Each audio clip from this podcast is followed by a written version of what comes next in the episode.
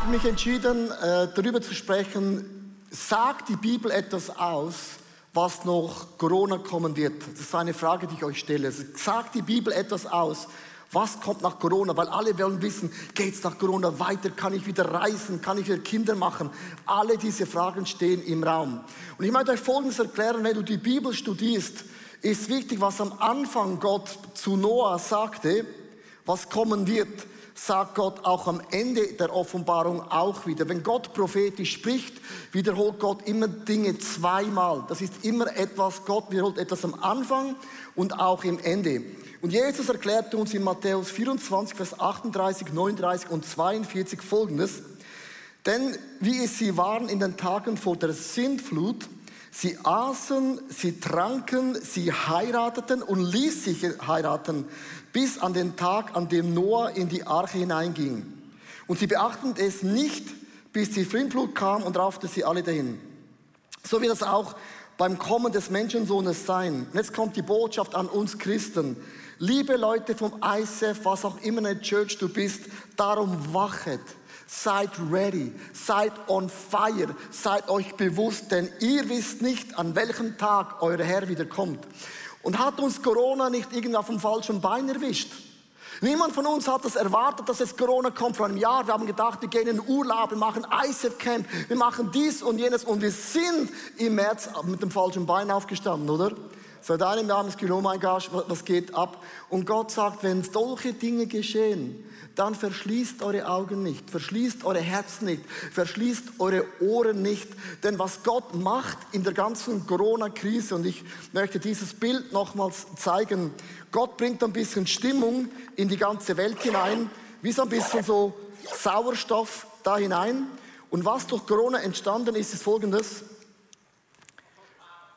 Gott hat Dinge in unserem Leben in den letzten Monaten abgebrannt, oder? Ob du willst oder nicht willst. Es gibt mega tragische Stories, die geschehen wegen Corona. Aber Gott hat Dinge weggebrannt. Und ich habe eine Geschichte gehört und, äh, und das hat einen Grund. Und zwar vor ein paar Monaten oder ist in einem, einem ein Mann in Alabama ist sein ganzes Haus abgebrannt.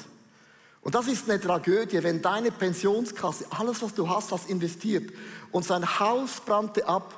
Und was man im Fundament gefunden hatte, war die Familienbibel.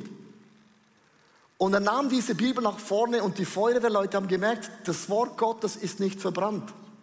Und er hat das dann gepostet in Amerika und viele Christen sind durch das erweckt worden. Und ich habe mit einem Mann diese Woche geskypt, ich hatte eine Online-Konferenz in Malaysia, Kuala Lumpur. Und da war ein Amerikaner zu mir gesagt, die Geschichte hat ihn zum Glauben zurückgebracht. Und seitdem hat er eine Fireproof Bible, eine Bibel, die nicht verbrannt werden kann. In der Corona-Krise, wenn Dinge weggebrannt wird, ist ja die einzige Frage, was ist dein Fundament? Hast du dein Haus gebaut auf ein Fundament oder ist es Sand? Es kommt das hervor, was schon immer drin gewesen ist. Und ich finde es mega, mega cool. Die Offenbarung spricht viel über die Endzeit. Und ich beginne mit äh, Offenbarung Kapitel 1, Vers 3. Und es achtet mal, wie der Bibelvers beginnt. Glücklich ist, wer die prophetischen Worte dieses Buches liest. Hey, ich bin so glücklich, dass ich euch das lesen darf, oder? das Vorrecht. So beginnt die Offenbarung und dann geht es weiter. Und wer sie hört und danach handelt, der ist auch glücklich. Das heißt mit anderen Worten, wenn wir uns zusammen treffen, man sollte die Offenbarung vorlesen, der ist glücklich und dies hören und danach handeln, sind auch glücklich. So beginnt das Buch der Offenbarung. Ich finde das mega krass und die Offenbarung musst du folgendes verstehen, liebe Frauen und Männer, nicht als ein Schlachtfeld von Gott, wo Gott Menschen umbringt und Feuer und, und alles, das ganze Programm kommt vom Himmel, sondern die Offenbarung musst du dir so vorstellen, wie bei den zehn Plagen in Ägypten. Die Ägypter hatten zehn Götter. Und die Götter waren mächtig, wissend und sie waren allgegenwärtig. Und was macht Gott bei den Ägyptern? Sagt er, euer Gott ist stark, wissend und hat Kraft. Aber ich bin allmächtig, allgegenwärtig und ich bin allwissend. Und Gott hat ihre zehn Götter mit einer Machtdemonstration bewiesen, dass ich, der allmächtige Gott, bin größer als alles andere. Und das war eine Machtdemonstration. Das war ein Multimedia-Spektakel Gottes. Und das Volk Gottes hat gesehen, oh mein Gott, Gott ist stärker. Und die Ägypter haben gemerkt, oh meine Güte, es gibt keinen Weg vorbei an den Thron Gottes. Warum lässt Gott solche schreckliche Dinge zu in der Offenbarung? Die Offenbarung ist eine Machtdemonstration Gottes an die Menschheit. Weil unsere Götter sind Technologie, Wissenschaft, super schlau. Globale Welt bedeutet, wir können alles machen, wie der Turmbau zu Babel. Und Gott sagt, wenn ihr global, was auch immer ihr seid, ich mache euch eine Machtdemonstration, dass eure Götter sind nichts im Gegensatz zum Thron Gottes. Und wenn du diesen Kontext nicht verstehst, legst du die Offenbarung total falsch aus. Du liest sie nicht, du hast mega Angst, spooky. Und als und Gott sagt, nein, nein, nein, nein, nein. Jeder Gott, nenn ihn beim Namen. Ich, der allmächtige, allwissende, allgegenwärtige Gott, ich war schon immer auf dem Thron und ich werde immer auf diesem Thron Gottes bleiben. Eine ganz kurze Übersicht über die Offenbarung und das sind so vier Teile. Der Brief an die sieben Gemeinden, dann die sieben Siegel, dann die sieben äh, Posaunen und dann die sieben äh, Zorn, Zorneschalen, die kommen. Sieben mal sieben mal sieben heißt eigentlich die Zahl der Vollkommenheit. Und lass uns beginnen mit den sieben Kirchen. Der Gott im Himmel, und ich liebe das, wenn ich habe ja Kinder. Und Mama sagt den Kindern, Kinder, hör gut zu. Das und jenes solltet ihr nicht mehr tun. Dann schauen sie mich an und der eine sagt, ja, gehört und verändert es, oder? Der eine, ja, hört und macht es gleich weiter. Das allererste, was Gott immer tut, er spricht mit uns wie ein Vater zu den Kindern. Gott sitzt hin und sagt den sieben Kirchen, Jungs und Mädels, ich sehe, was er macht. Aber das und jenes finde ich nicht so gut, weil ich will immer noch auf dem Thron bleiben. Und lasst uns einsteigen, wie liebevoll Gott, der Vater, der Schöpfer Gott, in der Offenbarung mit seinen sieben Kirchen spricht. Und hier ist ein Cartoon-Erklärung, kurz und knackig und auf den Point. Die Offenbarung spricht über sieben Kirchen, die zur Zeit von Johannes, dem phänomenalen Autor dieses Buches, real existierten. Tatsächlich handelt es sich bei der Offenbarung um einen Brief an diese verschiedenen Gemeinden. Und darüber hinaus stehen diese Gemeinden für verschiedene Lebenssituationen der Christen über alle Zeiten und Generationen. Die Kirche in Ephesus packt Johannes nicht gerade mit sanften Handschuhen an. Er wirft den Gläubigen dort vor, dass sie für Jesus Low Fire anstatt On Fire sind und fordert sie gleichzeitig heraus, zurück zur Leidenschaft für Jesus zu finden. Die Jesus People in der Gemeinde von Smyrna werden verfolgt und leiden unter Armut. Der Schreiber spricht ihnen Mut zu, Gott bis in den Tod treu zu sein und zeigt ihnen auf, wie reich sie eigentlich sind. Denn an der Ziellinie wartet schon Jesus mit dem Siegespokal auf sie. Yes! Die Gemeinde in Pergamon ist sehr modern und toleriert so ziemlich alles, was es unter der Sonne so alles gibt. Jeder mit jedem, Hauptsache, es passt für mich. Johannes schreibt klipp und klar, Zeit für einen U-Turn, Leute. Die Mädels und Jungs von Tiatira folgen einer Prophetin nach, die lauthals die freie Liebe proklamiert.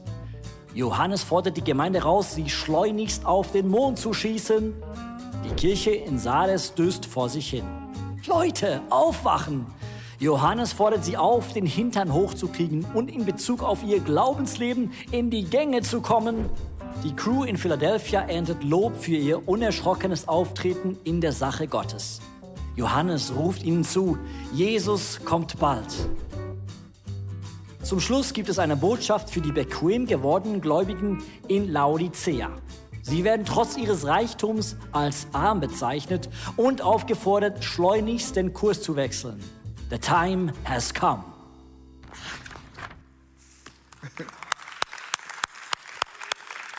Also verstehst du, das Buch der Offenbarung beginnt, dass Gott wie mit seinen Söhnen hinsitzt und sagt, Jungs und Mädels, Wenn ich euer Leben beobachte, gibt es gewisse Dinge, die sind nicht okay.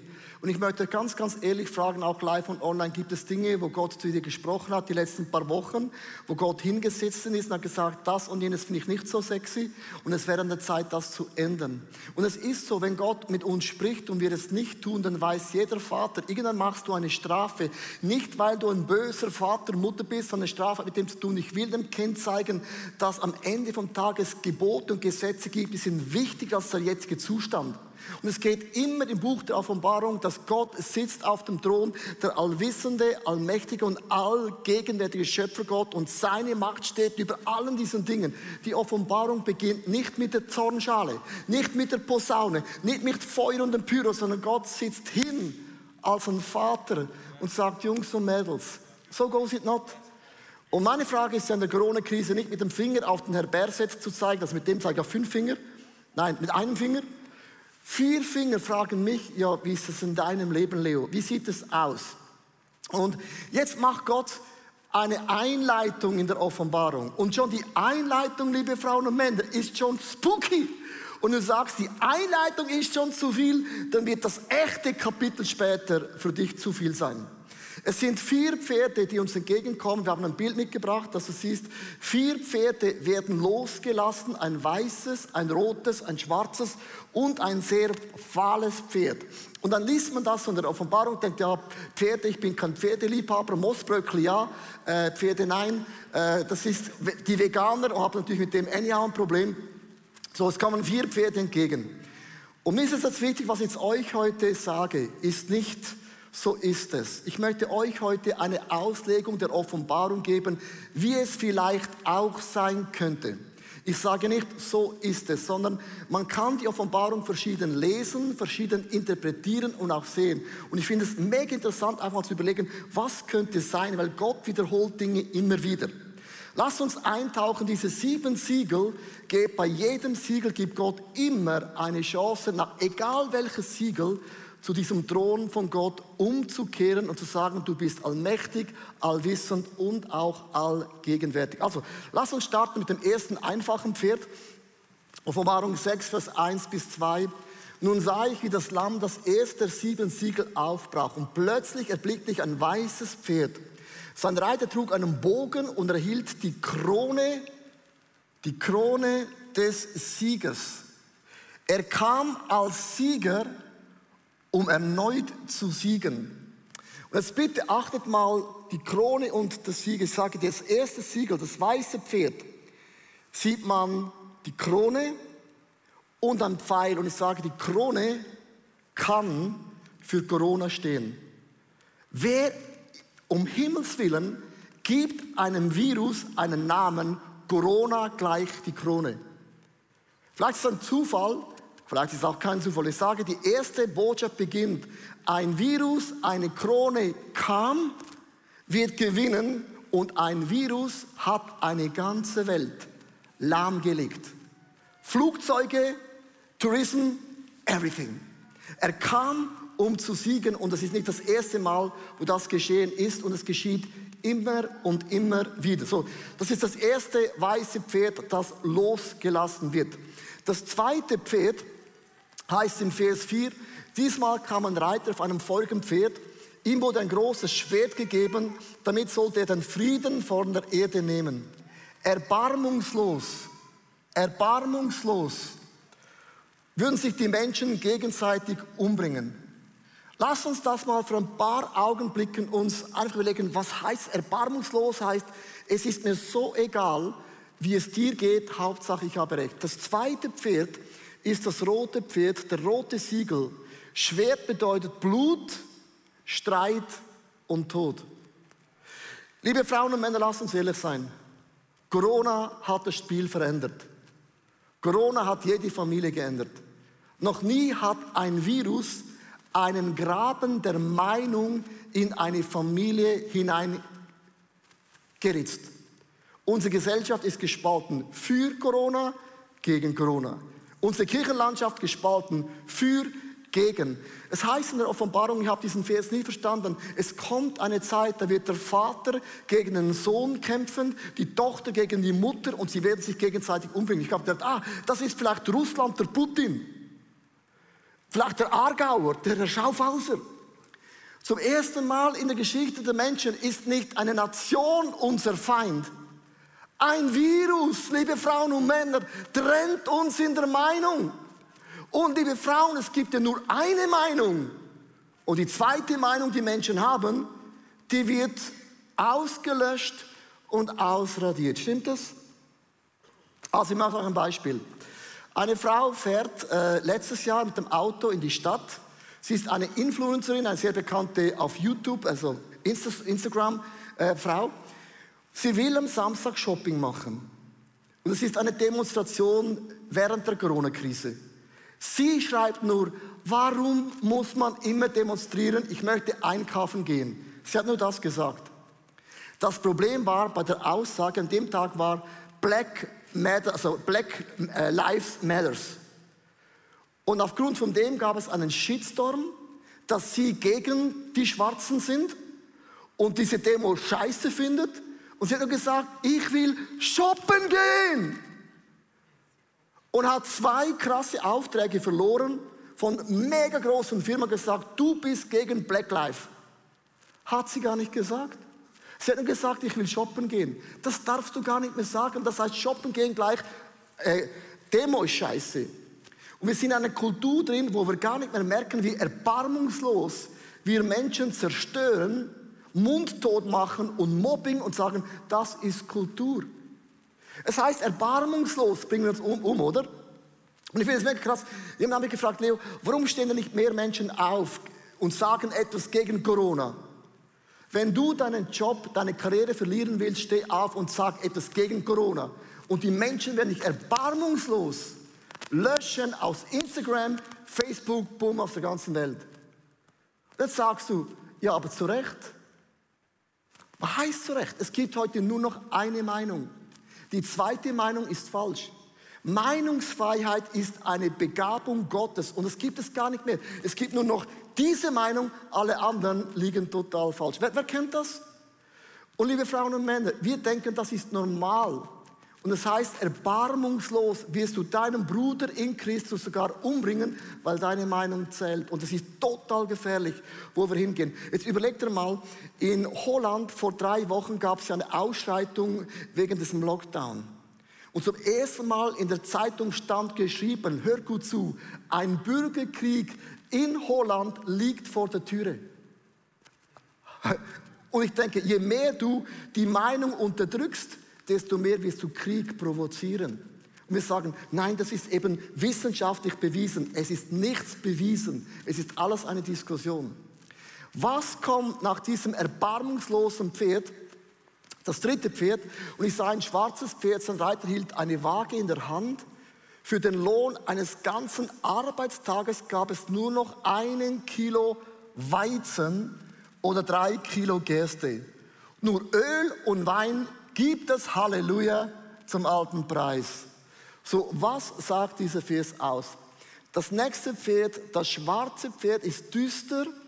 Waage steht für Wirtschaft. Es wird eine Finanzkrise und eine Hungersnot über uns Menschen aufgrund von Corona kommen, ob du willst oder nicht. Corona, Streit, eine Finanzkrise. Also, ich, ich stelle euch zwei, drei Fragen. In der Schweiz sagt man, Geld spielt keine Rolle. Wenn Geld keine Rolle spielt, wieso haben wir nicht vor zwei Jahren den Menschen in Afrika, die verdursten und verhungern, Milliarden gespendet, wenn Geld keine Rolle spielt? Wenn Billiarden in ein System in Amerika keine Rolle, es ist nur Geld. Wenn es nur Geld ist, warum haben wir nicht den Hungernden, den Dursten und den Menschen in Not nicht geholfen? Weißt du warum? Es geht uns nicht an. Die sind dort unten und wir sind hier. Und wenn man sagt, jedes, jeder Tote ist einer zu viel, sagen alle, das stimmt. Darf ich dir eine Frage stellen? Von welchen Toten sprichst du? Wenn wir in der Schweiz sagen, wir haben 9000 Menschen sind gestorben, dann sage ich dir, meine Mutter starb an Corona und ich weiß, wann ich spreche. Ich habe dann Trauer miterlebt. 9000 Tote. Corona, Wirtschaftskrise, Statistik sagt man, dass 150 Millionen Menschen aufgrund von Corona, vom Lockdown, an Hunger, Durst sterben werden. 9000 zu 150 Millionen. Und was ist die Antwort von uns Kirche? Wir sind für Masken, für die Impfung, was auch immer. Ich stelle euch nur Frage, dass man merkt, wir sind so weit gekommen, dass immer der, der Nächste ist der Beste. Und die Bibel sagt, die Krone kommt, dann kommt das Erbarmungslose und dann kommt eine Wirtschaftskrise, der so alles dekadent macht, weil ein Virus uns das Geld aus den Säcken nimmt. Ich sage immer, mir ist es egal, meine Kinder bezahlen es. Das hat schon meine Mutter gesagt. Ist nicht mehr da. Das vierte Pferd, gehen wir weiter. Ähm, dann sah ich einem Pferd voll Aschallfarbe, sein Reiter hieß der Tod und ihm folgte das ganze Totenreich. Sie erhielten die Macht über einen Viertel der Erde, um die Menschen durch Kriege, Hungersnöte, Seuchen und wilde Tiere, wilde Tiere wie die Vogelgrippe, Fledermäuse, alle diese Tiere, die wir ausgebeutet haben, liebe Frauen und Männer, ist, was du gibst, bekommst du wieder. Verarscht die Tiere nicht, sind sie verarschen uns. Das letzte Pferd, wenn du das anschaust, Afall steht für Seuchen und der Niedergang. Corona beherrscht die Welt, es bringt Streit in die Familie, eine Wirtschaftskrise und nachdem das alles geschehen, sagt Gott, dieses Pferd ist eine Machtdemonstration Gottes, dass Impfung und Finanzwelt, wo wir aufbauen, Gott demonstriert, dass seine Macht ist noch viel, viel größer. Das fünfte Pferd, das kommt, möchte ich euch vorlesen. Es kam Pferd, nicht besser gesagt, der nächste Bibelvers. Und ich sah unten am Altar all die Menschen, die man getötet hatte, weil sie sich treu an Gottes Wort gehalten hatte und bis zuletzt am Glauben bekannt hatten. Jeder von ihnen bekam ein weißes Gewand. Hast du gewusst, der größte Lohn, den wir bekommen, ist ein weißes Gewand. Nicht von Gucci, von Prada, von Zara, sondern ein weißes Gewand Gottes. Jeder von ihnen bekam ein weißes Gewand und ihnen wurden gesagt, wartet noch eine kurze Zeit, hey, habt doch mal Geduld, können wir mal oben runter bis das Schicksal eurer Geschwister und die Leidensgefährten auf der Erde erfüllt hat, die auch noch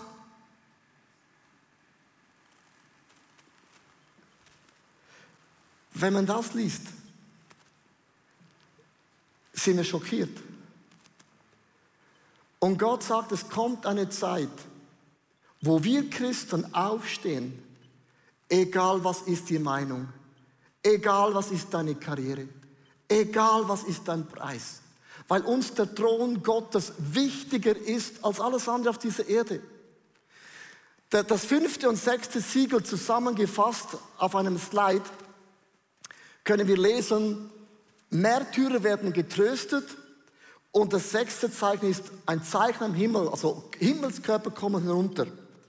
Wenn man das alles so liest, denkt man, wow, das ist crazy. Und die Bibel sagt, es glücklich ist, wer nicht in dieser Zeit in der Welt geboren wird. Weil es wird eine Durchschüttung geben, diese Erde, damit der Thron Gottes im Zentrum steht. Das ganze Setting bedeutet, Gott sitzt hin bei den sieben Kirchen, erklärt ihnen alles und sie wollen nicht hören. Dann sagt Gott, no problem, ich mache ein Pyro, ein, ein Feuerwerk, um den Menschen zu zeigen, ich bin groß und allmächtig. Und es ist mega interessant, dass du weißt, in diesem sechsten Siegel wird Gott aus den Juden 144.000 Frauen und Männer versiegeln, mit einer evangelistischen Salbung, wie es Bonke, Billy Graham, Joyce Meyer, Christine Kane, nicht fünf, sechs Leute, sondern 144.000 Menschen werden erweckt und gesalbt von Gott und sie gehen hinaus und werden das Evangelium vom Thron Gottes in die ganze Welt hinaus posaunen. In der größten Niederlage wird das Evangelium lauter sein als alles andere.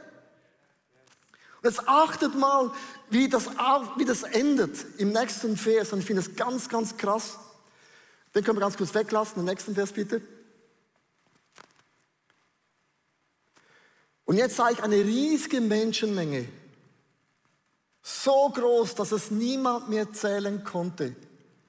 Die Menschen kamen aus allen Nationen, aus der Schweiz, aus Liechtenstein, aus Deutschland, aus Österreich, das ist ja die ganze Welt, aus allen Stämmen, allen Völkern, aller Sprachen der Welt zu hören. Und sie standen vor dem Thron und vor dem Lamm. Und alle hatten, alle zusammen hatten weiße Gewänder und trugen Palmenzweige in der Hand. Warum ist der Vers so wichtig? In der größten Krise, der Job der Kirche, von dir und mir ist es immer wieder, das Evangelium Gottes, den Thron Gottes hinaus zu proklamieren in unsere Nachbarschaft und unsere Verwandten. Das ist unser Job. In einer Corona-Krise ist nicht unser Job aufzustehen. Wir sind gegen Maske, wir sind gegen Impfung. Impfe hin oder her. Schlimmer ist, wenn Menschen nicht an Corona sterben, sondern Menschen sterben ohne Jesus. Und unser Job der Church ist es, nicht über diese Dinge zu streiten, sondern zu streiten um den Thron Gottes, um Menschen da drauf sitzen, ja oder nein. Und die Bibel sagt, es war überfüllt, man konnte es nicht mehr zählen. Und es achtet, das siebte Siegel, das aufgemacht wird, ist das spektakulärste Siegel. Schweigen im Himmel. Am siebten Tag ruht Gott, oder? Und Gott schaut sich an und sieht, das unendliche Meer von Frauen und Männern, wo diesen Thron Gottes gefunden haben. Gott hat gesagt, alles hat sich gelohnt. Liebe Frauen und Männer, glücklich ist, wer dieses Buch der Offenbarung vorliest. I'm so happy. Glücklich sind die, die es hören und danach handeln. Und jetzt kommt die Frage, Pastor Leo, wie willst du diese Predigt enden? Wie kommst du da raus? Ich mache euch ein Statement. Ich habe Theologie studiert, habe eine Ausbildung gemacht, kenne jede Offenbarungsart, die es gibt. Meine Erkenntnis, was die Offenbarung uns sagt, sind zwei Dinge. Wenn wir das lesen, get ready. Wenn Jesus heute kommt, Sind deine Öllampen gefüllt? Sagst du, uff, hätte ich jetzt nicht erwartet. Ganz ein dummer Moment. Die Bibel sagt, du weißt nicht wann. Und du sollst ready sein. Offenbarung sagt nur, get ready. Steh auf. Sei schlau. Sagst du, okay, Pastor, das bin ich. Halleluja, habe ich gedacht. Das zweite, das Evangelium von der Offenbarung sagt, der Job der Church, der 144.000, die gesalbt werden ist, geht hinaus in die Welt und verkündet in der Corona-Krise mit Maske, ohne Maske, mit Social Distancing, mit Impfung, was auch immer du machst, das Evangelium der Hoffnung von Jesus Christus. Weil eines Tages wird eine Schar von Menschen da im Himmel stehen und staunen darüber, über die Güte von diesem Gott im Himmel. Die meisten, die die Offenbarung hören, bekommen Angst. Wenn du Angst hast, dann fehlt dir ein großen Teil vom Heiligen Geist, sorry. Gott hat uns nicht den Geist der Angst gegeben. Hä? Kennst du diesen Bibelvers? Sondern, oh, ich habe Angst vor Offenbarung. Gott hat uns nicht einen Geist der Angst gegeben, einen Geist der Kraft, ein Geist der Besonnenheit. Wake up, mach deine Augen klar. Jesus kommt bald. Das ist der Geist Gottes nicht. Ich will ein Haus und eine Frau und ein Kind und ein Whirlpool und ein Swimmingpool und ein Unterpool und ein Unterpool und ein Zwischenpool, was immer du Pool willst. Get ready. Was heißt für uns als eine Church? Ich möchte ganz kurz mitnehmen äh, in ein zwei, drei Slides. Ich möchte euch eine Zeit ausrufen von Hashtag Jesus. Hashtag Jesus Kampagne ist nicht einfach Kampagne. Es geht nicht um ICF, um keine Church, keine Struktur, es geht um Jesus. Der Name einer Church ist nur eine, eine Gehhilfe. Wir beten nicht ICF an. Nicht unsere Church an, sondern wir beten Jesus an. Drei Dinge wollen wir tun. Vor Ostern, ab morgen beginnen wir eine Gebetswoche. Wir wollen eine Woche beten, dass unsere Freunde, unsere Nachbarn, unsere Familienmitglieder zum Glauben an Jesus finden. Ich habe in meiner Familie Leute, die kennen Jesus nicht. Und wir, wir beginnen eine Woche zu beten, Gott öffne ihnen die Augen, weil Gebet bewirkt etwas. Wir können nicht Menschen bekehren, der Geist Gottes tut es, aber ich möchte on fire werden, sagen, Gott, ich habe einen Bruder, eine Schwester, ich habe Verwandte, ich habe Nachbarn. Ich wohne in 120 Wohnungen und es sind mindestens 100 Wohnungen, kennen sie nicht Jesus. Was mache ich mit dem? Wir beten eine Woche. Wir werden ein 24-7-Gebet machen. Wir werden äh, 40 Tage die ganze Zeit als eine Church durchbeten, dass Menschen zum Glauben kommen. Wir werden Reach-Kampagne Geld einsammeln, um noch mehr Menschen zu gewinnen. Michi Sieber hat vier Clips aufgenommen, so entdecke Gott Kurse, wo du mit deinen Freunden, VIP, Small Groups schauen kannst, wo wir in ganz einfachen Fragen wie ein Alpha-Kurs Fragen stellen, wo man diskutieren kann und lade Menschen dazu ein. In der Osterwoche werden wir vor Ostern wieder vier Tage zusammen beten und Ostern erleben. Dann kommt Donnerstag und Freitag werden wir ein Multimedia-Spektakel machen an Angeboten, die letzten Stunden von Jesus. Am Samstagabend eine Worship Night, am Sonntag das Musical, wo wir alle unsere Freunde einladen, klick hinein, schau das an, du musst dabei sein. Und nach Ostern werden wir zwei Dinge tun. Wir werden das Ostermusical zwei Sonntage vertiefen, um dieses Thema nochmals zu nehmen mit allen Elementen vom Musical. Und dann werden wir einen Entdecke Gott-Kurs machen für alle die Frauen und Männer, die sagen, ich bin offen für Jesus, ich habe Fragen und wir möchten hunderte von Menschen nicht für den Namen von ICEF integrieren. Hör mir bitte gut zu, ich meine das von tiefstem Herzen sondern unser Job, den wir haben als Christen, Nachfolger von Jesus, ist, Menschen zu diesem Thron Gottes hineinzuführen. Und das ist unser Wunsch. Und ich möchte euch bitten, die nächsten 40 Tage, es ist nicht eine Kampagne, sondern es ist etwas, was wir uns sagen, die Offenbarung lehrt uns zwei Dinge. Get ready. Bin ich ready, meinem Jesus zu begegnen? Und wenn du ready bist für Jesus, dann hast du noch einen Wunsch deine Freunde, Nachbarn für Jesus zu gewinnen. Und wir werden beten, auch für die Regierung, für Politik, für unsere Nachbarn, für deine Mutter, für deinen Vater, was auch immer du in deinem Leben hast. Das Schlimmste, was passiert, ist nicht, dass Menschen an Corona sterben. Dass Menschen sterben, ohne Jesus zu kennen. Und das ist das größte Problem, das wir als Church haben. Und ich möchte jetzt ein Gebet beten für dein Leben, für mein Leben. Ich weiß nicht, ob Jesus wirklich in deinem Thron Platz genommen hat. Aber wenn du noch Angst hast von der Offenbarung, dann möchte ich dir sagen, dann gibt es Bereiche in deinem Leben, wo du das hinlegen musst, weil Angst ist nicht vom Geist Gottes kreiert. Dann ist ein alter Adam, müssen wir ein bisschen nochmals richtig kaputt machen. Ich möchte dich einladen, vielleicht zum allerersten Mal, oder vielleicht sagst du, ich möchte nochmals einen Restart machen. Aber eine solche Predigt wie heute, ob das jetzt genauso kommt oder nicht, ist theologisch wie auch immer. Aber mich challenged es eben zu wissen, dass am Ende vom Tag wird Gott eine Machtdemonstration zücken, uns Menschen aufzurütteln. Get ready. Und führe deine Menschen zu Jesus.